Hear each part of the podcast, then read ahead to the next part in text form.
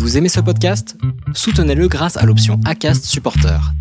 C'est vous qui choisissez combien vous donnez et à quelle fréquence. Cliquez simplement sur le lien dans la description du podcast pour le soutenir dès à présent. Mais que s'est-il passé un 8 mai? En 1982, Gilles Villeneuve a perdu la vie lors des qualifications du Grand Prix de Belgique à Zolder. Une incompréhension avec la marche de Jürgen Maas lors de son dernier tour a résulté en un contact et un effroyable accident. Le pilote canadien était âgé de 32 ans, il a remporté 6 victoires en Formule 1, la dernière à Rarama en Espagne en 1981. En 2005, Kimi Raikkonen remporte le Grand Prix d'Espagne, sa première victoire de la saison, devant Fernando Alonso et Jarno Trulli. Seules 18 voitures ont pris le départ du Grand Prix, puisque les Baronda de Jenson Button et Takuma Sato ont été bannis de deux courses après l'affaire du double réservoir lors du Grand Prix de Saint-Marin à Imola. En 2011, Sébastien Vettel remporte le Grand Prix de Turquie à Istanbul.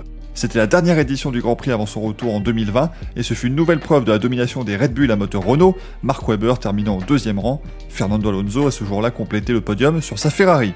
Voilà, c'est tout pour aujourd'hui, on se retrouve demain.